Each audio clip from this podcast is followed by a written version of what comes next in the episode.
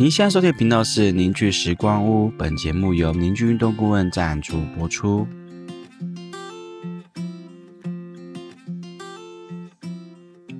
凝聚时光屋这个频道呢，是在跟大家聊健康、运动、人生的大小事。我是节目主持人舒峰，我是钟林。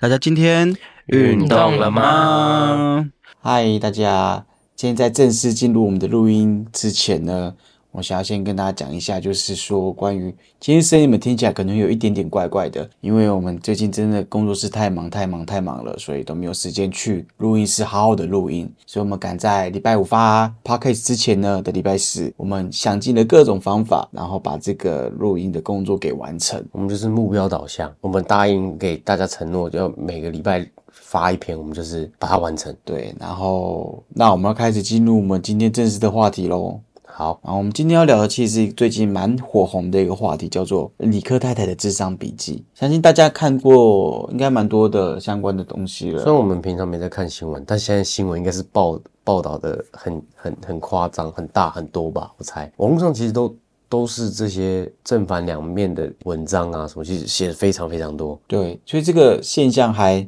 蛮特别的吧？我觉得，嗯，对，所以我们其实是想要借这个 podcast 的机会呢，好好聊这个话题。因为主要我们会觉得说，哎、我们也是怎么讲？其实我们看到这个议题的时候，其实我们觉得，哎、其实跟我们有蛮大的关系的。呃，我们现在也开始在拍片嘛，然后我们有在讲一些专业的东西啊什么的。然后我其实看到，呃，理科太太做这件事情，就是贩卖智商笔记，然后引起这么大的反弹，其实我就一直在思考这件事是跟我们有关的。我先帮大家简单的科普，科普稍微稍微笔记一下好了，因为我怕有些人不知道这事情。这事情呢，就是有一个很有名的 KOL，他叫做李克太太。YouTuber YouTuber YouTuber，、嗯对。然后，呃，他这次就是因为他有因为家庭的关系，然后他其实做了一百多个小时的智商课程，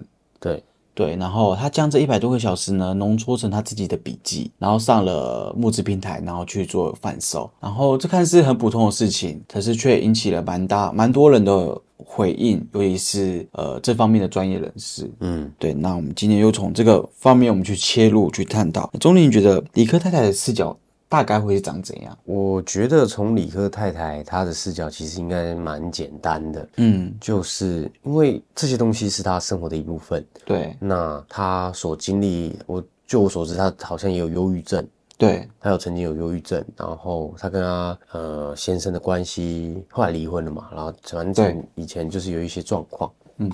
所以哦，她的老公也是忧郁症。对，她后来有跟我出来对说，嗯，对对对，所以就是他遇到这样的事情，然后去智商，呃，他就他的角度可能就觉得说，也许这世界上很多人跟我一样正在面临这样的事情，嗯，对，那如果我可以把我的故事分享出去，分享给正在面临这些事情的人，也许会有一些帮助，嗯，因为我觉得视角可能真的出发点就这么简单。嗯，对，那当然不外乎就是他，因为他是 KOL，他也是 YouTuber，那这些东西对他来说是生活一部分。他其实某种程度上他也是在贩卖他的隐私。其实我有看到一些文章就讲这件事，其实其实他是在贩卖他自己生活的隐私，所以就就是变现吧，就是他让他这生活的一部分变现这样。钟林刚刚说那个变现是什么意思啊？有点听不太懂。你举个例子好了，像有些人可能有看过那种就是电玩的直播主好了，嗯他们不是就平常在打电动嘛？嗯，他们就把自己打电动的日常剪成精华，或是剪成片段，然后丢在 YouTube 上面，然后去有广告收益嘛，就这样变现。所以我觉得其实很多的 YouTuber 他们的收入来源就是代言嘛、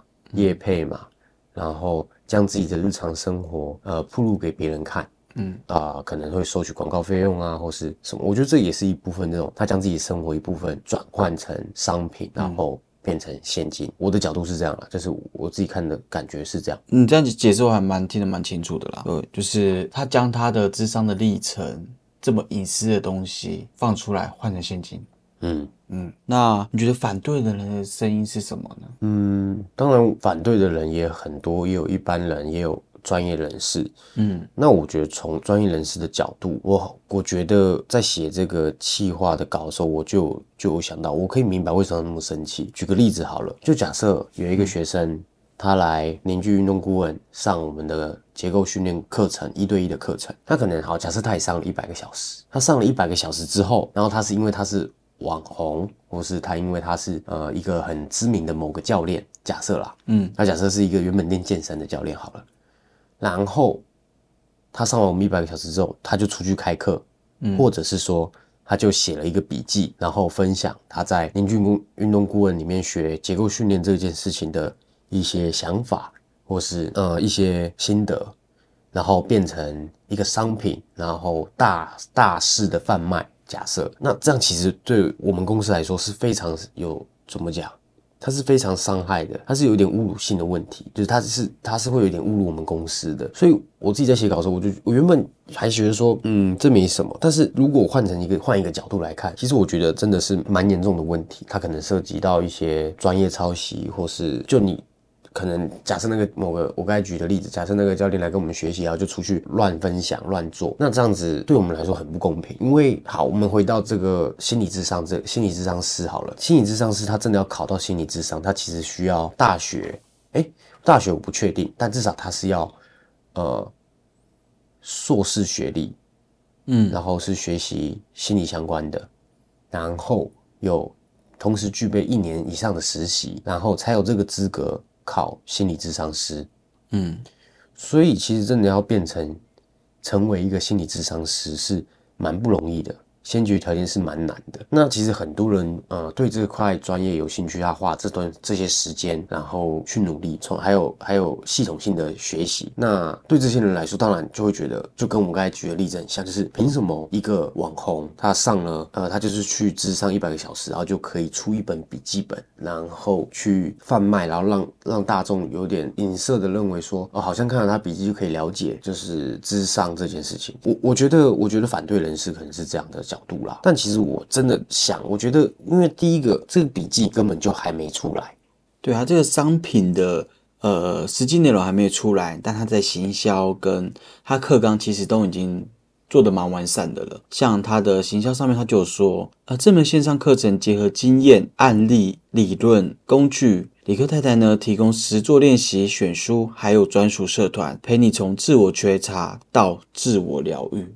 对啊，其实就蛮多人在做这件事情。如果你在 YouTube 上面查，呃，什么忧郁症的心路历程啊什么，其实也很多人在分享这类似案例啊，或是他的自己生活的经验。所以，那为什么会有这么大反反对声量？就除了那些专业人士之外，就刚才我们有讲到几个问题了。第一个是侮辱性问题，好，第二个是专业性问题。对，那呃，我觉得可能一部分像是一般人啊，一般人可能会。会想到的一些可能性，像是责任归属问题，因为这个文案这样写，呃，它还没出来，但是很多人会误认为说，或是现在就会觉得它是一个好像可以解决我心理问题的笔记，所以呃才会有那么大反弹。那万一有些人他看了这个东西，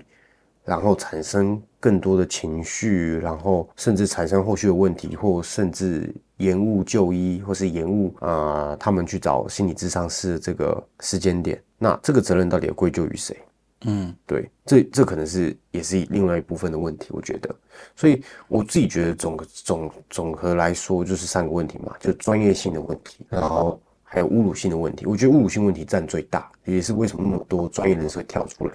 讲话。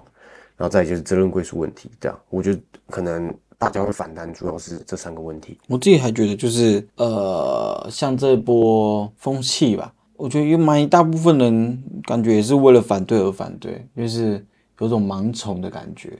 嗯，就是风向现在是这样子，但你实际有去看过课纲吗？你实际有去了解吗？还是说你就是看大家这样讲，你就觉得是这样子？你觉得？我觉得，我觉得大部分的人是盲从。说真的，因为呃，在我们真的想要讨论这个话题之前，其实。我都是看到网络上我们身边的人，或者一直在分享这一类的文章。对啊，对啊，我也是。但其实你真的再去看他的课程之后，发现好像也没有像大家讲的这么这么夸张。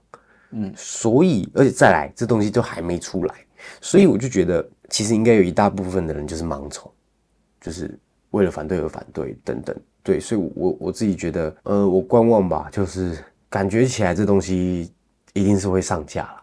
那就。我也不知道之后它已经上架了啦，上架了吗？已经上架了，就有人在买啦。啊，是二月十四号才上那对对，个啊、我说就是这他买了，但东西还没有出来嘛。对对我是说如果这东西真的出现了，当然可能又会有另外一波呃讨论，对吧？那你觉得这个他的智商笔记的优点有什么？我自己想想过之后，我觉得可能优点有两个。呃，第一个，他他分享这个笔记嘛，其实他某种程度的是在推广智商。嗯因，为其实，在我们前几集，我们有一集是那个跟我们的学生对，呃聊到对舒婷聊聊到一些跟智商有关的东西，嗯，所以我们那时候讲到一句话，就是其实心理智商是一个去整理自己心情的一个地方。我觉得用简单来说可以这样子讲。所以他分享这个智商笔记，也许会让更多人知道，其实智商没有那么可怕。然后他也会愿意把智商这件这个过程，然后分享出来，也代表说，呃，智商并不是一件很可怕的事情，因为其实蛮多人还是会觉得，我去看心理智商，好像我就是精神病。所以，呃，我自己觉得这个智商的笔记，也许出来之后，有可能可以推广说，哦，原来心理智商可以带给像理科太太这个样的人，这样的。状况的人，然后获得什么？诶，可能有更多的人会愿意跨出这一步，然后去走进心理智商。其实我觉得这是好处的地方，有优点的地方。那再来是，我觉得这一点就是，呃，它的售价在这现在看好像是一七九九嘛，原价好像两千二四九九什么的。那其实以价格来说，它真的很便宜。对啊，它真的很便宜，它其实不贵，是大部分人都可以呃负担得起对。负担得起的一个价格。所以也或许真的有一些人，因为买了他的笔记，看了他讲的一些故事，然后可以多一个面向去了解忧郁症，或是跟忧郁症的呃另就是当初她的老公相处，可我不知道他的内容到底会写哪些，但是呃就也许是多了一个管道去了解这一对，就是简单来说就是让比较没有办法负担这么大金额的智商费的人，可以稍微看一下智商到底在干嘛。就是我觉得我想到的两个优点啦。我觉得还可以补充，如果呃，也可以把它当做一种心理鸡汤来看啦，对啊，因为毕我我也竟是人。家的生命的历程。对对啊，啊，有好的有坏的，你就看你怎么自己去解读。对那价钱不贵啊，对啊。对啊，那主要我就是我看人家讲说，它里面会有一个什么自评表自评量表，所以也许也有人对于这件事情，然后去就说哦，你怎么能解写一个量表，然后好像评估怎么样？但这都还没有出来，所以都不知道。啊，那我们刚刚讲完就是理科太太的角度，然后也讲了呃酸民的角度，酸民吗？不好意思，不是酸民，就是反对人的角度，反对的角度，被那个报那个标题农场给害了，真的是。那你呢，钟林，你呢？就我自己有想到一个东西是跟社会议题有关，就是呃，为什么心理智商需要这种专业，就是需要是一个专业人士来执行？呃，就是像呃，其实像心理智商啊、医生啊、治疗师、律师，其实他们都有一定的法律规范，就是在更早之前是有一些呃比较高智慧的人，他们建立出一些系统，然后也建立了法律。然后目的是为了保护一些无知的民众，所以，嗯、我觉得这里面的无知不是骂人吧？不是不是，只是没有这个技术。对，就是，可是其实还是有很多，就是就像我们刚才讲盲从的人，哦哦，就像哦呃宗教，就是怎么讲，有些人他会随波逐流，所以很危险，所以才会有一些呃知识分子他想要建立一个完整的体系，就是为了要保护这些人。哦，懂你意思。所以呃，这些体系被建立下来，其实是需要花非常多的时间，非常多的努力，还要花就是要牺牲很多事情，要挑战很多事情，最后才有这些体系跟这些制度。所以当人们去照着这个制度走的时候，这个社会秩序才会稳定。对，嗯，那我觉得某种程度，这个笔记本这个事件，其实它就是打破了这个秩序，嗯所以才会引起这么大的反弹。嗯但是我也是从还可以从另外一个角度来想，就是像原始的人类，在不要说原始，就是可能在早期一点，其实这些东西还没被建立的时候，呃，以前我们应该说过去也有像是巫医或是什么，你有听过什么神农尝百草，有。或是什么接骨技术，嗯。骨折了之后接骨技术，或是以前古代那种武医，就是有在学武术的一些呃老师傅，他们同时也会学习一些伤科的治疗，但其实他们都不是医生，对，那他们其实还是可以做一些帮助人的事，对吧？嗯。对，所以我我不完全也不完全觉得笔记本这个东西，它就一定是错的，因为它就像很早期人类其实也是这样子，经过呃跟人跟别人学习，然后呃从模仿开始，然后到练习，然后到最后出师，然后我自己尝试得出一些结论给大家。其实如果从这角度的话，我觉得笔记本对它也本身没有什么太大的错误。好，但它这个就会有一个比较大的问题，它就是没有完善的系统嘛，所以它就可能有一些危险性。嗯，就比如说我们刚才讲说，就是社会责任问题，可能万一它真的它里面是有讲到一些涉及专业的方法，然后让人家去尝试，然后尝试了之后呢，制造出更大的情绪，然后产生一些没有办法挽回的问题。如果是这样的话，它就很危险。嗯，这样，这是我觉得这是我自己的角度了。嗯，那像我们刚刚讲了这么多，讲李克太太的心态啊，讲了反对人的心态，还有你的角度，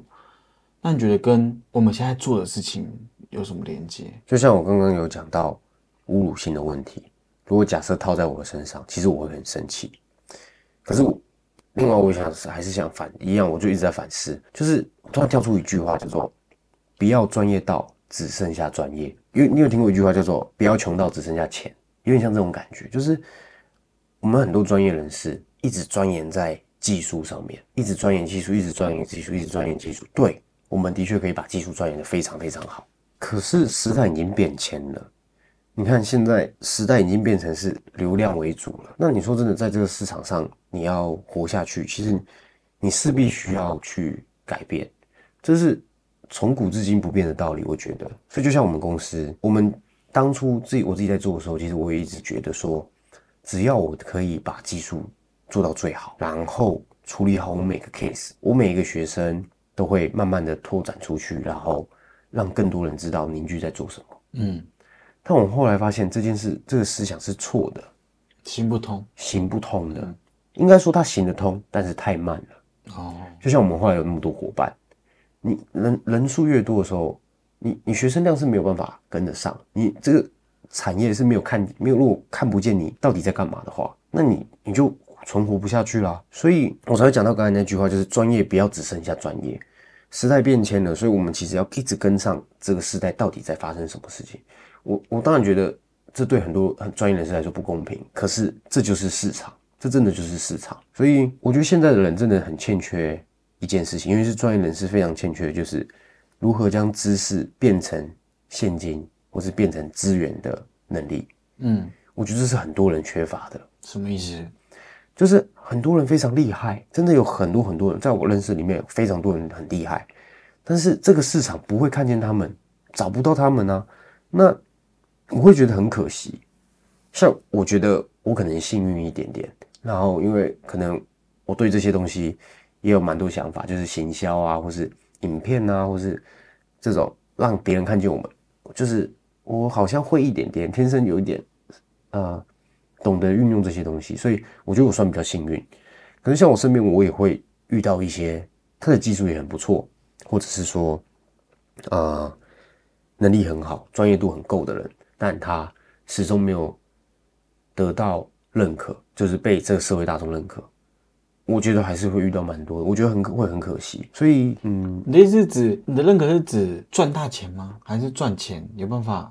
赚过得比现在更好的生活？是这个意思吗？我觉得是对比现在，因为我觉得有这个专业应该要被看见才对。嗯我说认可不是什么哦，他一定要被要要赚大钱才叫认可，是明明这些人都有技术啊，但是看不见，这市场看不见他，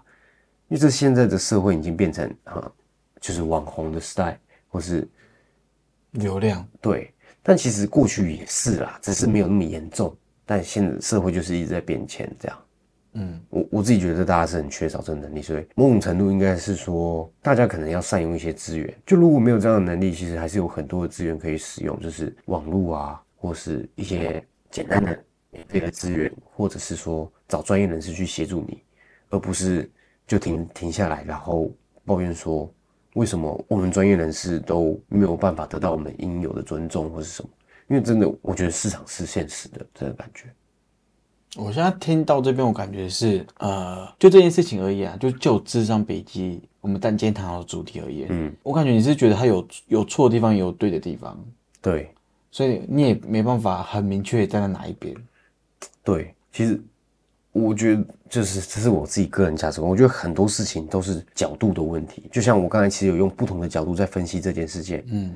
所以我我其实不会站在某一个角度，然后认为这是对的，或者站在某个角度认为这是错的。我反而是假设我站在左边，我这样看，跟站在右边这样看是完全不同的视角。所以我有支持的面向，也有反对的面向，那你有想要补充的吗？大概差不多是这样。我觉得这个这世界闹那么大，其实也也蛮讶异的，因为一开始觉得好像还好，但后来看着看着觉得哇，这个事件真的演变到现在这样蛮严重，就是很多人在正反两边这样这样互相讨论，所以我也我也借着这个就是整理跟反思啦，然后呃让我们的听众可以听听看，就是说我们自己的看法是什么，因为其实也跟我们有一些关系，就像我们学习很多系统，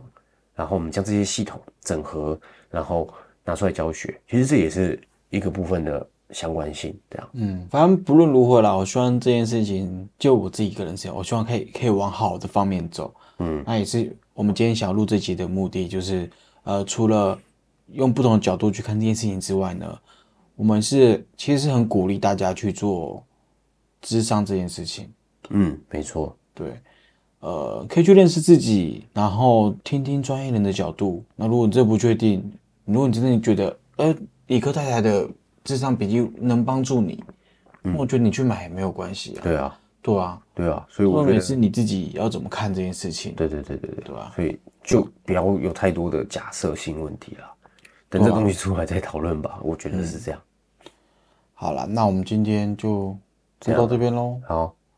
大家晚安啦，因为我们现在录到这边已经三点了，很晚了，今天我们很晚才录音。好啦，大家我们下次见。下次见啦，